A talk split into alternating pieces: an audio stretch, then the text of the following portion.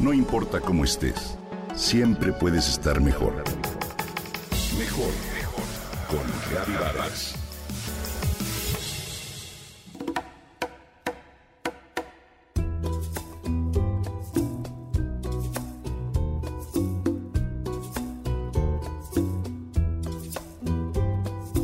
Más de alguna vez hemos escuchado el término rosa mexicano, una tonalidad de rosa que casi todos entendemos y asociamos con una gama vibrante e intensa. El rosa mexicano es en sí una tonalidad que se basa en los colores naturales del árbol de la bugambilia. Fue creado por Ramón Valdiosera, un fotógrafo y diseñador que dio origen al término en un intento por impulsar la moda nacional en escenarios internacionales. Hoy te comparto algunos datos al respecto. La bugambilia es una de las plantas más bellas y coloridas. Se origina en Brasil y habita en climas cálidos, semicálidos, semiseco y templados. En México se conoce también como azalia de guía o camelina.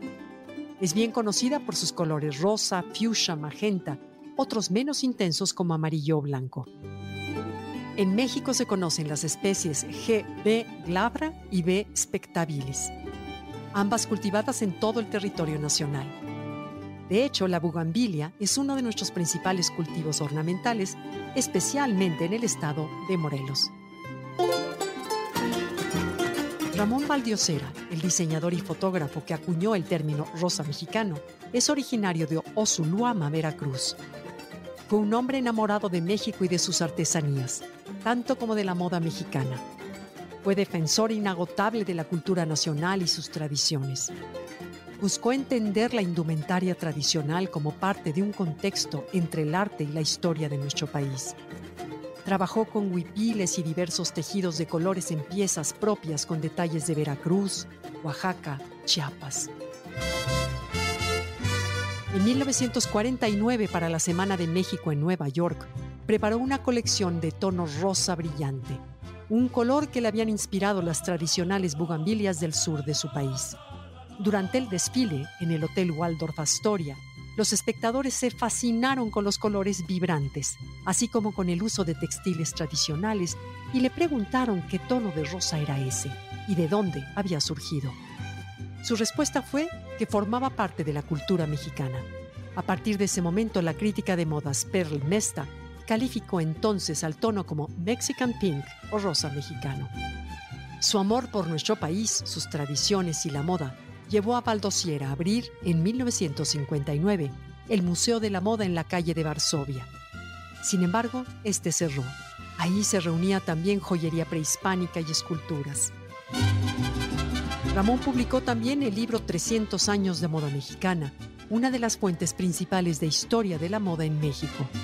En 2009, su exposición Rosa Mexicano, Moda e Identidad, la mirada de dos generaciones. En la Casa del Lago, abrió diferentes paradigmas en torno a las tradicionales prendas mexicanas. Fundó su propia marca Maya de México. Sus diseños fueron usados por María Félix, Dolores del Río, Paulette Godard la misma Rita Hayworth. Ramón Valdiosera también dejó huella en las historietas, la ilustración y el cine. Su visión integró a la moda como parte de nuestra identidad y cultura, pero sobre todo, abrió un parteaguas para crear propuestas llenas de talento. Su último trabajo fue una serie de murales para la línea 12 del metro en la Ciudad de México. Hoy conocemos a Ramón como el padre del rosa mexicano un color que encontramos no solo en la moda, sino también en el turismo, en el arte, el cine, la arquitectura y las artes escénicas. Un color que llegó para quedarse, tono que nos da identidad nacional y que representa nuestra propia cultura.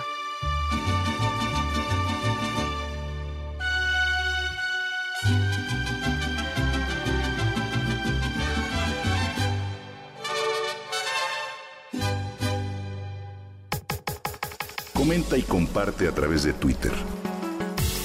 No importa cómo estés, siempre puedes estar mejor. Mejor, mejor, mejor. Con Gaby Vargas.